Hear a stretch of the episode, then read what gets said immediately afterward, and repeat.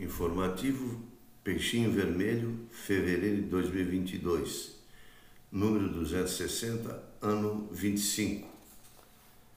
Revista Espírita, Visões, pelo DCD. Lemos no Courrier de Lyon. Na noite de 27 para 28 de agosto de 1857, um caso singular de visão intuitiva se passou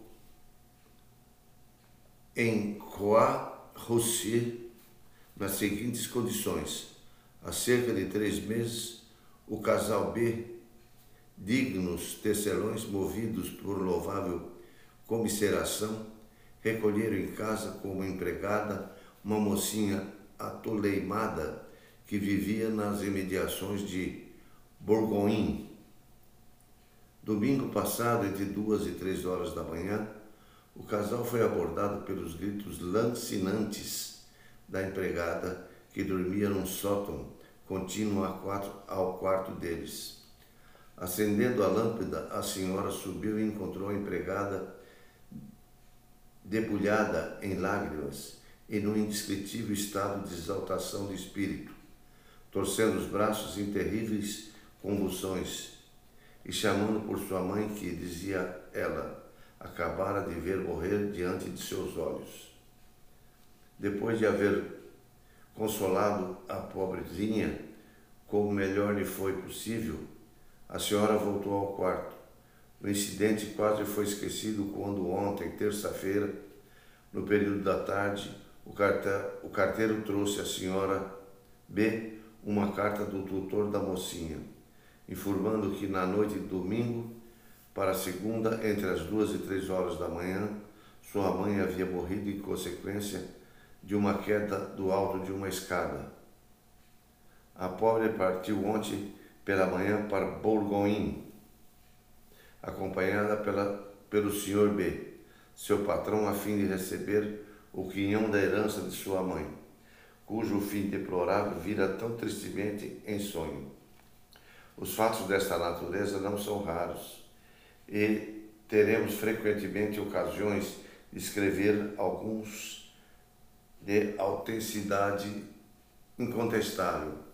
Por vezes se reproduzem durante o sono como um sonho. Ora, os sonhos não passam de um estado sonambúlico natural e incompleto. Designaremos as visões que ocorrem nesse estado como visões sonambólicas ou melhor, sonambúlicas, para distingui-las das que lhe dão em vigília e que chamaremos visões pela dupla vista.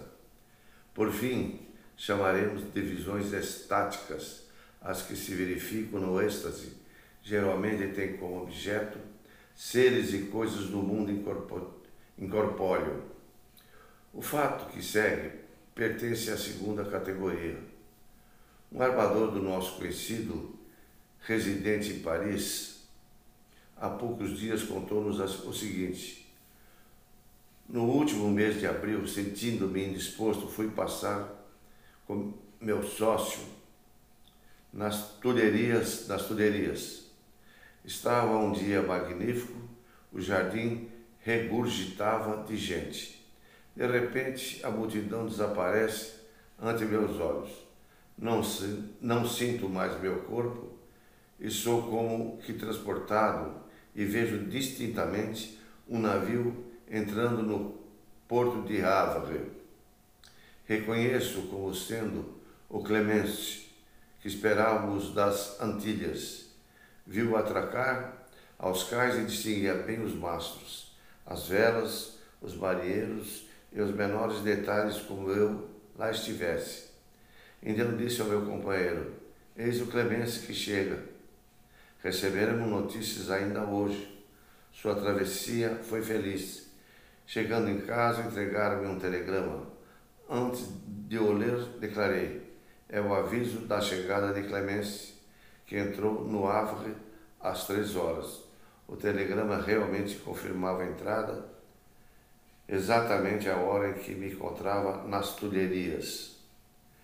Quando as visões têm como assunto os seres do mundo incorpóreo, Aparentemente, poder-se-á levá-las à conta da imaginação, classificando-as de alucinações, porque nada lhe poderia demonstrar exatidão. Mas nos dois casos referidos aparece a realidade mais material e positiva. Desafiamos todos os fisiologistas e todos os filósofos a que não nos expliquem pelos sistemas comuns.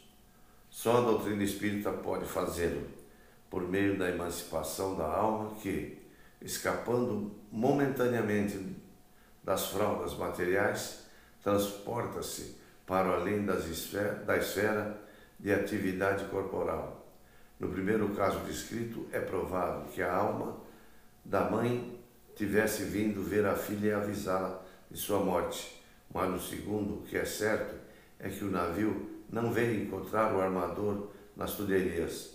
Há que concordar que foi a alma desse que foi vê-lo no Ávaro. Fonte https dois pontos duas barras kardecpedia.com barra roteiro de estudos, barra 20, Revista Espírita, traço, Jornal de Estudos Psicológicos, 1858, barra 1505, Janeiro, Visões.